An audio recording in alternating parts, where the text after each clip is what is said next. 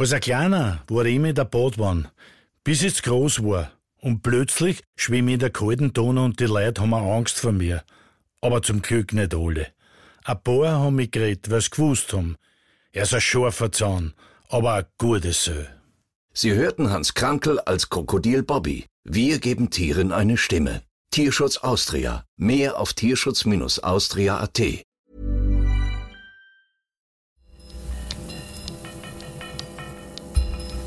Falter Radio, der Podcast mit Raimund Löw. Herzlich willkommen, meine Damen und Herren, zu einem Falter Radio Spezial für Freitag, den 17. November 2017, bei dem es um Ungarn und Österreich geht. Ungarns Regierungschef Viktor Orban hat ein halbautoritäres Regime innerhalb der EU errichtet. Er sagt, er strebt eine illiberale Demokratie an, als Alternative zum Ideal der offenen Gesellschaften des Westens. In Österreich hat es im Wahlkampf einen merkwürdigen Wettstreit von ÖVP-Chef Kurz und FPÖ-Chef Strache gegeben, wer bessere Beziehungen zu Orban hat. Die beiden Parteien FPÖ und ÖVP verhandeln jetzt über eine Regierungskoalition. Welche Ähnlichkeiten, welche Unterschiede gibt es zwischen den Entwicklungen der Nachbarstaaten Österreich und Ungarn? Diese Frage diskutiere ich mit dem ungarischen Schriftsteller und Historiker George Dalos und Profil-Außenpolitik-Experten Georg Hoffmann-Ostenhof. George Dalos hat kürzlich ein neues Buch über den Untergang des Hauses Romanow im russischen Revolutionsjahr 1917 herausgebracht. In unserem Gespräch im Café Diglas in Wien bietet Dalosch eine ironisch kluge Sicht auf die ungleichen oder doch nicht so ungleichen Nachbarn Ungarn und Österreich. Also ehrlich gesagt, ich halte, zwar halte ich mich für einen politischen Kenner, äh, auch Kenner der österreichischen Politik, aber mir passierte vor ungefähr zwei Jahren das Folgende. Ich sprach mit österreichischen Freunden über die österreichische Politik und ich wusste nicht, wer der Bundeskanzler ist. Und ich begann mich zu beneiden, weil wenn ich in Ungarn nicht wissen müsste, dass Viktor Orban der Ministerpräsident ist, dann wäre ich der glücklichste Mensch der Welt. Und in meinen Augen war Österreich die Ecke der Welt, wo man äh, diesen Luxus leisten kann, den, äh, den die Regierungsmitglieder und die Parteien nicht mehr zu kennen. Bei Wranitzky habe ich irgendwo aufgehört. Und jetzt sehe ich dieses merkwürdige, operettenhafte Zusammenspiel, wobei mich Orban nicht überrascht. Also ich glaube, diesen Mann und diese Politik verstehe ich auswendig. Äh, was daran an Interessen Österreich haben kann, das gab mir vom Anfang an Rätsel an.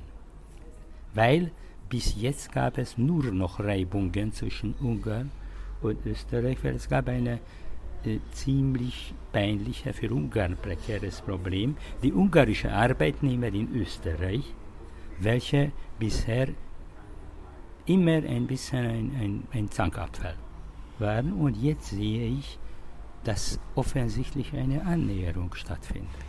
Gut, Orban steht für eine autoritäre Entwicklung, für ein autoritäres Regime in einer politischen Landschaft, die zwar eine Übergangslandschaft war, die aber viele Jahre eine starke Zivilgesellschaft gehabt hat, eine starke Sozialdemokratie gehabt hat. Hat das begonnen? Wie hat das begonnen, diese Orientierung auf Orban, diese Entwicklung in Richtung eines autoritären Regimes? Gibt es hier vielleicht Ähnlichkeiten mit Österreich? Ich glaube, dass das in Österreich früher begonnen hat, weil die ganze Geschichte mit den zwei großen Parteien, die Österreich jahrzehntelang praktisch regierten, führte zu einer Aussonderung von Anhängern einer dritten Möglichkeit, und das war von links und von rechts auch das Bedürfnis. Ich meine das Erscheinen zuerst der Grünen, dann die Verstärkung der FPÖ. Das hat die österreichische politische Karte ungefähr so verändert, wie das in Ungarn später geschah. Also die Wähler hatten genug von diesen falschen Wechsel, von diesen falschen Machtwechsel und sie offensichtlich nicht ohne europäische äh, Prozesse hat das auch das Bild der Politik in Österreich verändert. Und Ungarn, diese ungarische Entwicklung ist ähnlich. die sogenannten etablierten Parteien hatten plötzlich wirklich ihre Versprechungen nicht halten können oder sie wollten auch sie gar nicht halten. Und so ent, erschienen diejenigen Kräfte der Gesellschaft, diese sogenannte schweigende Mehrheit, die nicht nur in Österreich und Ungarn, sondern in ganz Europa. Äh, Georg Hoffmann-Hostenhof, äh, eine autoritäre Entwicklung, die parallel läuft in Österreich und in Ungarn oder doch äh, große Unterschiede, weil die Zivilgesellschaft sich anders äh, entwickelt hat. Äh, Sie haben einen Artikel geschrieben im Profil, also die Entwicklung in Richtung autoritäres Zeitalter ist, das ist eine übertriebene Vorstellung. Wenn man sich jetzt das anschaut, diese Parallelitäten zwischen Ungarn und Österreich, stimmt das wirklich? Ich sehe nicht so die Parallelitäten. Also ich sehe zunächst einmal das, was äh, Jerry Tyler schon gesagt hat. Äh, traditionell in den letzten Jahren waren die Differenzen zwischen Ungarn und Österreich viel stärker als die, die äh, Gemeinsamkeiten. Das, was wir äh, sehen, ist, es gibt nur einen einzigen Punkt, nein, zwei Punkte, die so quasi eine Annäherung, wenn man will, äh, zeitigen. Und das eine ist die Flüchtlingsfrage und das andere ist das generelle Gefühl der österreichischen Rechten, Mitte rechts bis ganz rechts, Sympathie für starke, für starke Figuren. Ja, das, das sehe ich. Der Unterschied, glaube ich, ist relativ stark. In Österreich hat man wirklich eine entwickelte Zivilgesellschaft, ja, die sich entwickelt hat in den, seit 1945. Man hat, und das ist ganz wesentlich, all jene Kulturbrüche der 60er Jahre gehabt, wie die in Westeuropa, was in Ungarn nicht der Fall war. So, jetzt glaube ich, ist das keine ernsthafte äh, Verbindung die da. Vor allem äh, die Ungarn werden sicherlich nicht akzeptieren, dass die Österreicher so quasi eine führende Rolle in dieser Beziehung führen. Ja, und da sind natürlich hier Nostalgien in Österreich da. Wenn man sagt, also mit den Visegrad-Staaten zusammen ist irgendwie im Hinterkopf noch immer, äh, wir sind die führende Macht, also Mitteleuropas, ja, also so wie seinerzeit unter, unter dem Kaiser. Also das funktioniert nicht. Wenn man sich jetzt die Entwicklung in Österreich ansieht, die Grünen verschwinden. Was übrig bleibt, weiß man nicht. Was übrig bleiben wird, ob es ein Comeback gibt, weiß man auch nicht. Sind da nicht Ähnlichkeiten mit der Entwicklung in Ungarn, wo es auch starke liberale äh, Partei gegeben hat, wo es auch einmal eine grüne Partei gegeben hat? Können diese, äh, kann dieses Biotop in Österreich nicht so verschwinden, wie es in Ungarn verschwunden ist? Nein absolut nicht. Also die Sozialdemokratie mit der Gewerkschaft, mit der Arbeiterkammer, äh, mit all den Institutionen, die da sind, ja, die sind nicht vom, von einem Tag auf den anderen zu beseitigen. In Ungarn war das viel, viel schwächer der Fall. Äh, äh, obwohl ich kann mich erinnern, äh, nach 1989, ich war ganz euphorisiert, äh, da war die stärkste liberale Partei ganz Europas in Ungarn. Ja, wunderbare Partei, die, die SDS, hat sich, SDS hat sie geheißen, nicht? Äh, wunderbar, und die sind wirklich verschwunden.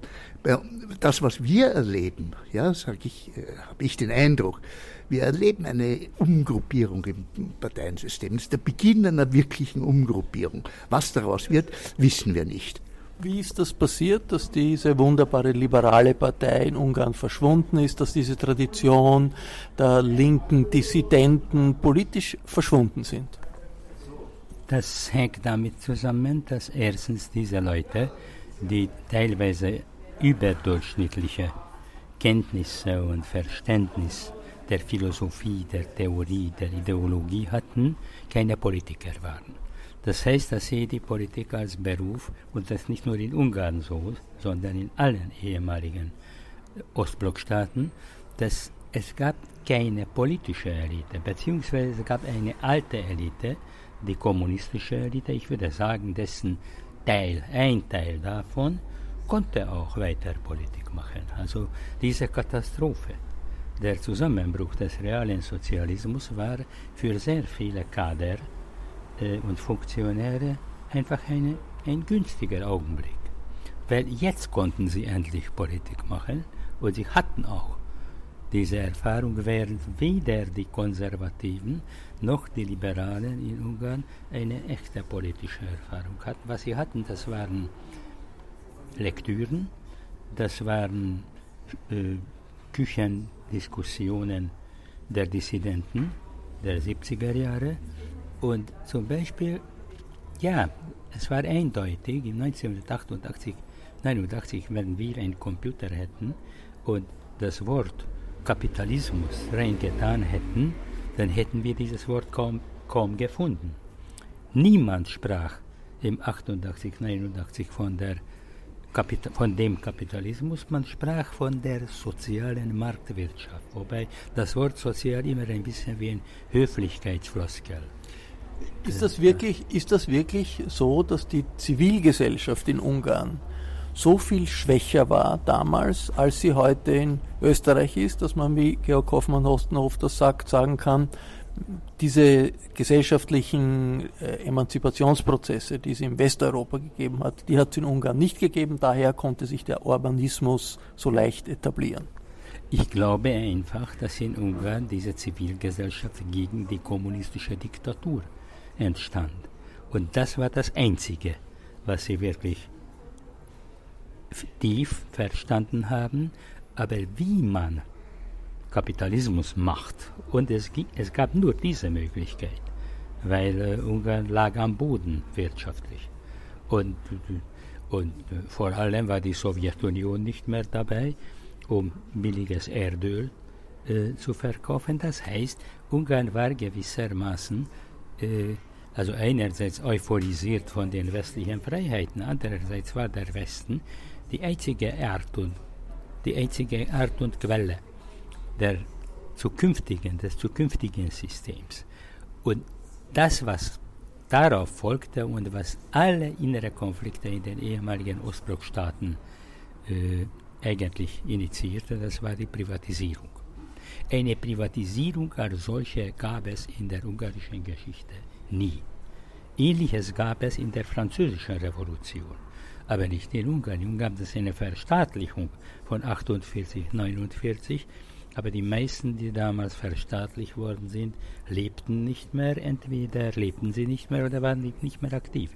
Und diese jungkommunistische Elite, ich betone, dass das eher die jüngeren Leute waren, die schon die westliche Beziehungen hatten in den 70er, 80er Jahren, die konnten sehr gut einfach äh, Großbetriebe aufkaufen und als gemischte Betriebe verwalten lassen. Und ich glaube, dass nicht einmal die Glücksten unter meinen Freunden konnten das.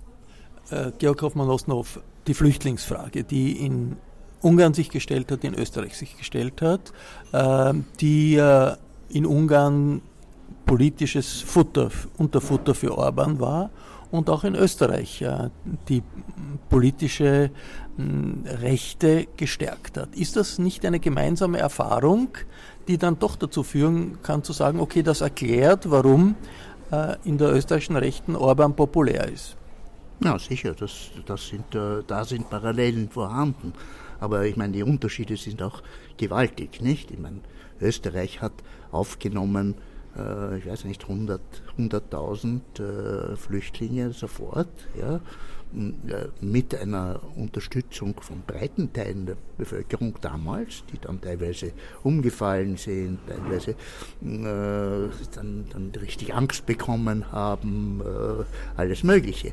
Aber ich meine, das wäre ein Faktum, dass im, im, im Herbst 2015 äh, das, was Zivilgesellschaft genannt wird, also breite Teile von helfenden Organisationen, äh, längst vorhanden ist.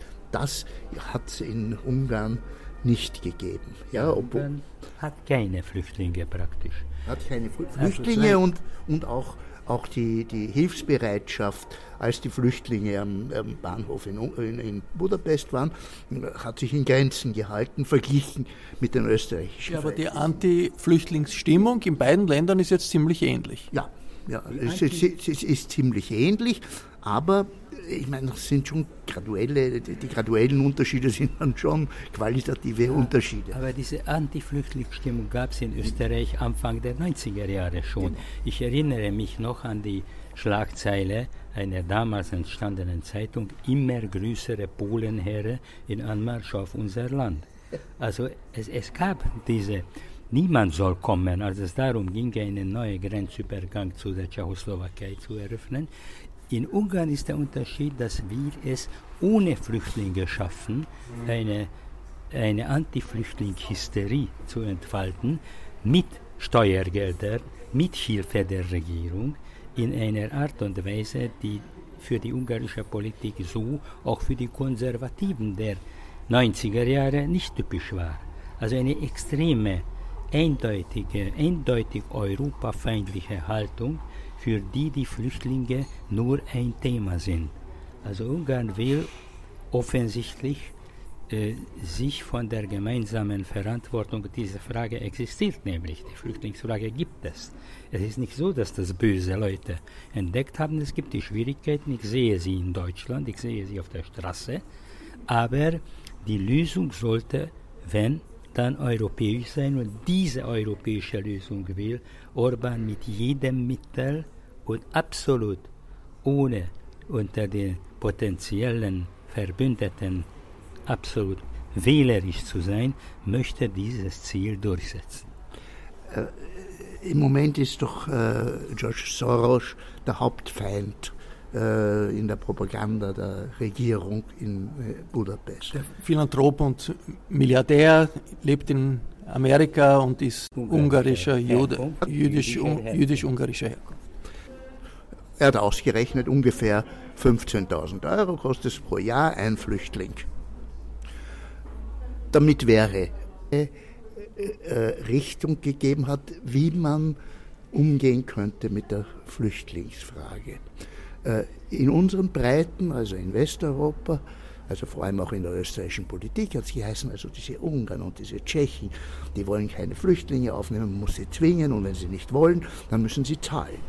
Dann müssen sie, äh, muss man ihnen Geld wegnehmen, äh, äh Subventionen streichen, äh, Strukturfonds wegnehmen und so weiter. Also man soll sie bestrafen. Das war, glaube ich, ein gewaltiger Fehler. Soros hat was ganz wie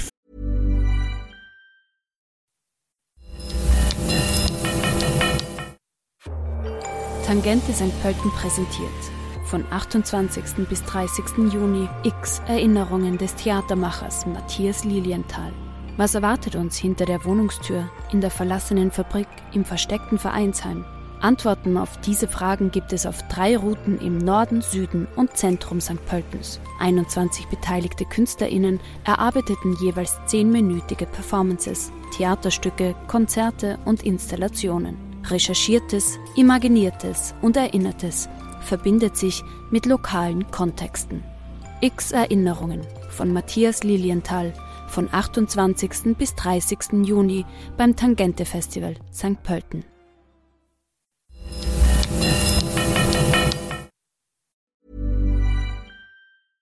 Gesagt. Er hat gesagt, äh, Europa hat bis jetzt keine Schulden. Also die EU hat keine Schulden. Ja? Äh, man soll Geld aufnehmen und den Ländern für jeden Flüchtling, den sie aufnehmen, äh, ein gewisses äh, Geld geben. Er hat ausgerechnet, ungefähr 15.000 Euro kostet es pro Jahr ein Flüchtling. Damit wäre diese Ost-West-Spaltung, diese gegenseitige Ressentiments viel geringer gewesen. Sie wären auch da gewesen, aber viel geringer. Ich glaube nicht, dass sehr viele Ungarn, äh, äh, sehr viele Flüchtlinge nach Ungarn, Tschechien, Polen gekommen wären. Ja, das wollten die Leute nicht. Aber es wäre nicht diese, diese furchtbare äh, Ressentimenthaltung der Ost gegen West entstanden. Ja? Was jetzt in Ungarn passiert ist, es äh, wird ein Referendum vorbereitet über Soros, mit Soros-Plakaten in, in Ungarn. Äh, das sind Ideen, die auch in Österreich bei äh, der ÖVP oder bei der FPÖ grassieren, durch Referenden, direkte Demokratie zu regieren. Ähm, wie funktioniert das in Ungarn? Wie sehr, wie wichtig ist das für das Regime Orban, alle paar Monate ein Referendum durchzuführen, also eine Volksabstimmung durchzuführen und dadurch die Legitimität zu haben für seine Herrschaft? Für das Regime ist das, als das einzig Wichtige, dass Ungarn unruhig bleibt bis zu den Wahlen. Man muss diese Unruhe äh, aufrechterhalten. Die, die Wahlen sind im März, April des nächsten Jahres. Und Orban hat zum ersten Mal seit Jahren eine begründete Angst, dass ihm die rechtsstehende Partei, also die vergleichbar mit Straches Partei ist, die Jobbik, die Stimmen wegnimmt. Sie können bis zum 21 Prozent kommen. Und das wäre, das hätte dazu geführt, zusammen mit den linksdemokratischen Stimmen, dass Orban die zwei Drittel verliert. Äh, Soros ist der übrigens auch Orban persönlich geholfen hat bei seinem Stipendium in Großbritannien, als er die neue liberale Generation. Der Orban hat von Soros-Stipendien ja. Äh, profitiert. Ja, und zwar in, in, in, in, äh, in britischen Universitäten. Äh, ich glaube, dass diese Kampagne, das hängt, hing ursprünglich nur mit dem Gesicht zusammen. Man hat Budapest voll plakatiert mit Soros, eigentlich im Stil der Nazi-Propaganda. Ein jüdisches Gesicht schaut auf dich, in Autobussen und Straßenbahnen auf den Boden gelegt, damit man auf ihn herumtrampeln kann. Und der Text hieß, wir wollen nicht, dass Soros am Ende lacht. Jetzt hat, wird diese äh, Konsultation sozusagen geplant gegen den sogenannten Soros-Plan. Soros hat in der Tat ein Interview gegeben und seine Ansichten, ebenso wie das Georg Hoffmann-Ostenhof jetzt sagte, ihre Ansichten zum Beispiel, die in vielen sogar Ähnlichkeiten mit Orbans Auffassung haben, aber kein Plan darstellen. Dieser Plan existiert nicht. Man tut jetzt so, als gäbe diesen Plan, was die Leute nie gelesen haben, und diese Fragen, die äh, jeder ungarische Staatsbürger für enorme Gelder per Post bekommt, die sind, wollen Sie, dass ganz Ungarn und ganz Europa islamisiert wird oder sowas? Also es wird ganz künstlich eine Hysterie geschaffen, damit die rechte Stimmen, die noch rechter stehende Stimmen von den Rechten wegzunehmen und die Angst, die auch auf der linken Seite da ist, dazu zu benutzen, dass Orban seine zwei Drittel erhält, be beziehungsweise bewährt. Wenn er nämlich diese zwei Drittel verliert, da kann es innerhalb der Partei zu Konflikten kommen, weil jemand muss den Verlierer bestrafen. Wenn er sie verliert, dann kann er nicht das machen, was er ständig machte, und zwar mit seiner persönlichen autoritären Politik die Macht der Fidesz und seine eigene persönliche Macht für Jahrzehnte. Das ist eine schlechte kommunistische Gewohnheit, aber die wollen alle jahrzehntelang, wenn nicht jahrhundertelang an der Macht bleiben. Äh, das, äh, die, die, Gefahr der Islamisierung äh, Europas, die wird hier auch. Also das ist ganz ähnlich, wird hier auch an die Wand gemalt, weil hier es noch leichte Kerne der, der, Realität gibt, nämlich äh, tatsächlich also haben wir einen, steigenden äh, Anteil an, an, an, Muslimen hier in Österreich, vor allem jetzt Kinder. Ja, also tatsächlich ist es so, dass in vielen Wiener Schulen äh, ja, 50 Prozent oder mehr äh, Kinder aus Türkei, äh, aus Bosnien, aus äh, Afghanistan. Und, und, es gibt islamistische Moscheen, die es in Budapest wahrscheinlich nicht gibt. Die sind jetzt verboten. Ja. Die werden verboten. Bei islamistischen äh, Moscheen, gut, die gibt also islamische Moscheen gibt äh, bei islamistischen Schulen bin ich mir nicht sicher, ob das nicht Schulen sind, die einfach islamische äh, also, äh, äh, äh Moslems äh, besitzen, führen und so weiter. Ich glaube, da wird auch eine gewaltige Propaganda gemacht, die wenig, wenig reales Substrat hat. Gibt es sowas in Budapest? In Budapest gibt es, ein, gibt es ungefähr 40.000, in Ungarn ungefähr 40.000 Moslems. Ja, aber die sind von traditionelle. Die waren schon, es gibt die Mehrheit in Ungarn.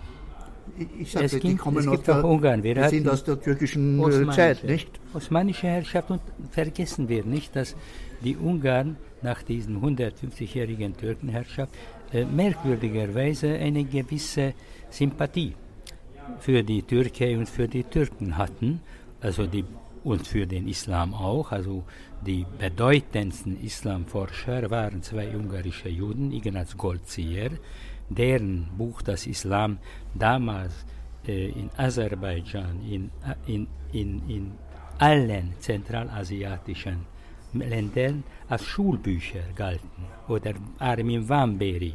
Also das waren alle, also der Islam selbst war ein bisschen immer äh, Gegenstand von Interesse und ich glaube, eine Islamophobie war unbekannt. Und also wird aber jetzt erzeugt. Jetzt will die Regierung mit einer Verordnung sämtliche Moscheen aus Sicherheitsgründen äh, schließen. Und ich wundere mich nur, warum die anderen Kirchen nicht äh, protestieren. Ja, bei uns gibt es ja auch eine Tradition des, äh, also der positiven Haltung zum Islam. Erst einmal gibt es ein Islamgesetz seit 1912, ja, das war also Annexion von äh, Bosnien-Herzegowina. Aber nicht nur das, sondern es hat die wichtige Forscher, Hammer Burgstall, äh, wichtige Forscher gegeben und Österreich war der Produzent, in Österreich war die Produzenten von Fes also von, von Kopfbedeckungen. Ja? Also es hat eine starke Beziehung zur islamischen Welt gegeben und äh, die antitürkische Haltung im Unterschied zu Ungarn, die ist hier viel stärker, ja?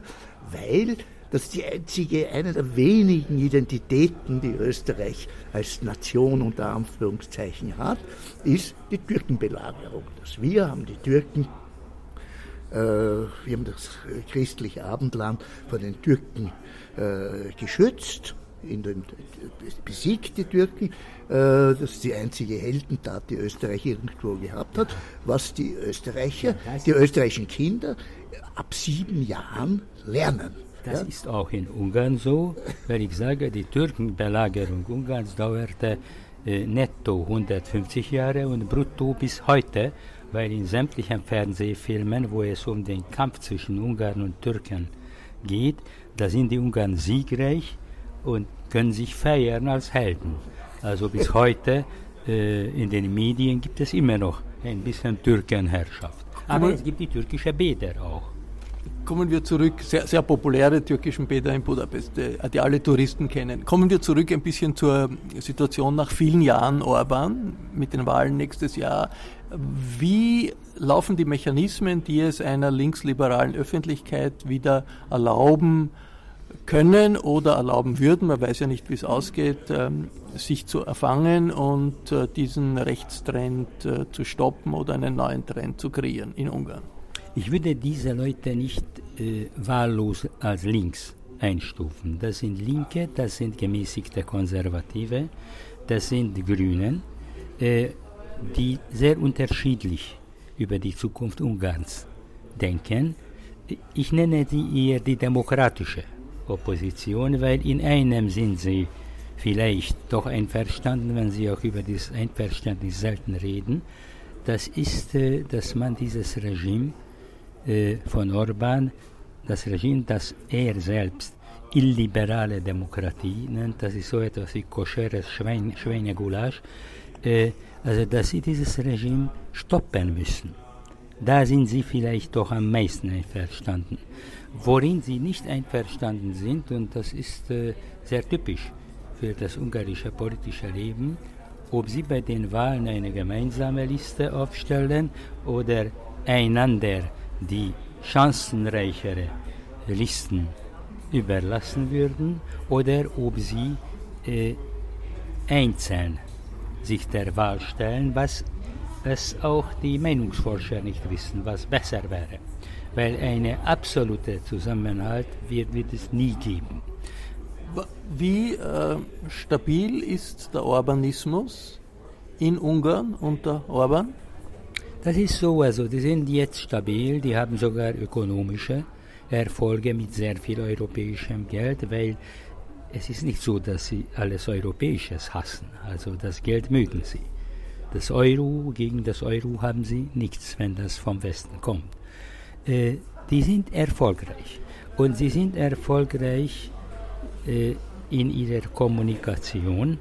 Es ist ihnen gelungen, äh, doch einer ziemlichen Mehrheit der aktiven Bevölkerung Glauben machen, dass ihre Herrschaft immer noch besser ist, als die Herrschaft wäre, die daran, die danach gekommen wäre.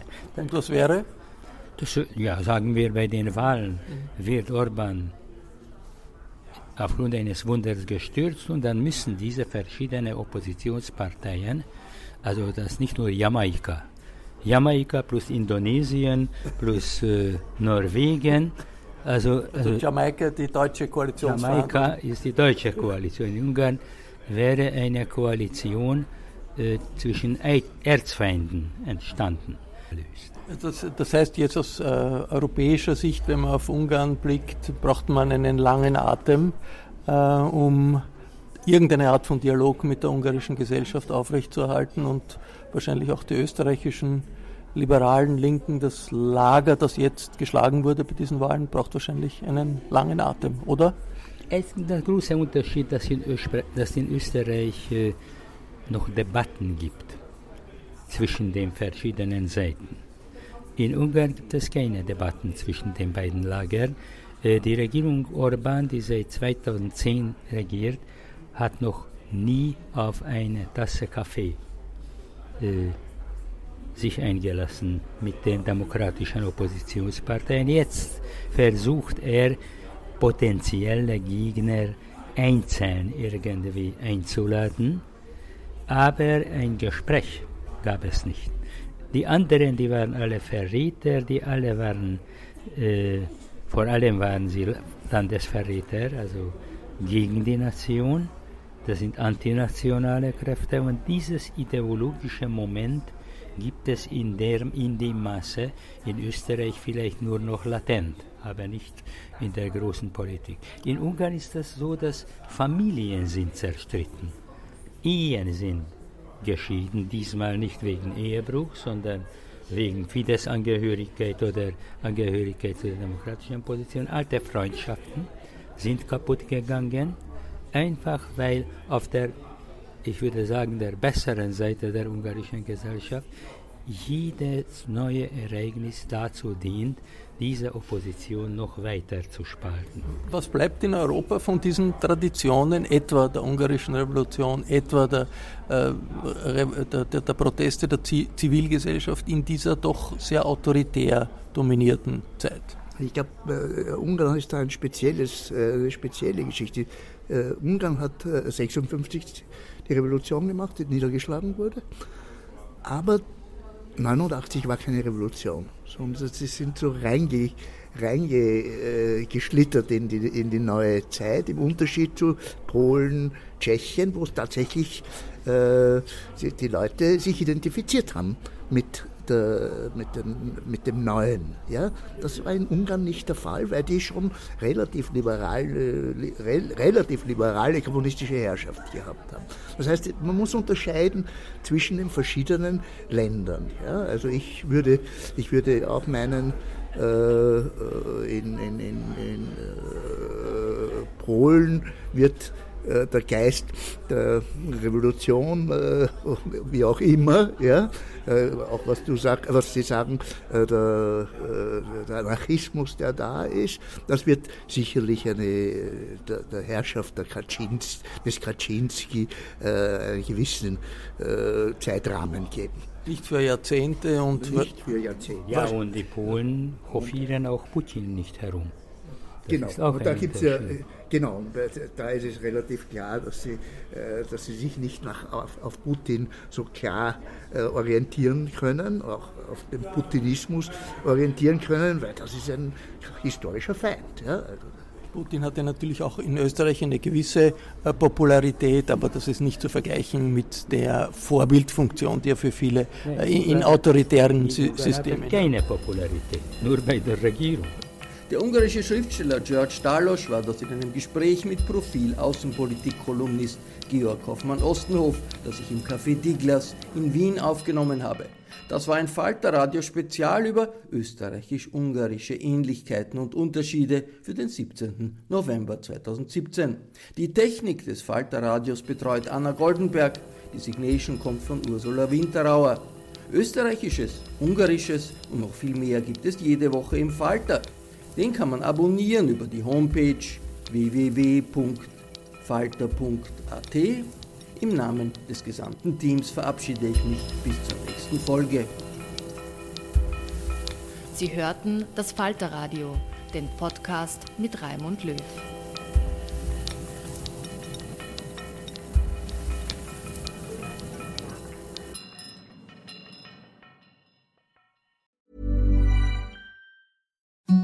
Imagine the softest sheets you've ever felt. Now imagine them getting even softer over time. That's what you'll feel with Bowl and Branch's organic cotton sheets. In a recent customer survey, 96% replied that Bowl and Branch sheets get softer with every wash. Start getting your best night's sleep in these sheets that get softer and softer for years to come. Try their sheets with a 30-night guarantee. Plus, get 15% off your first order at bowlandbranch.com. Code BUTTERY. Exclusions apply. See site for details. Need new glasses or want a fresh new style? Warby Parker has you covered. Glasses start at just 95 bucks, including anti-reflective, scratch-resistant prescription lenses that block 100% of UV rays. Every frame's designed in-house with a huge selection of styles for every face shape. And with Warby Parker's free home try-on program, you can order five pairs to try at home for free. Shipping is free both ways too. Go to warbyparker.com slash covered to try five pairs of frames at home for free. warbyparker.com slash covered.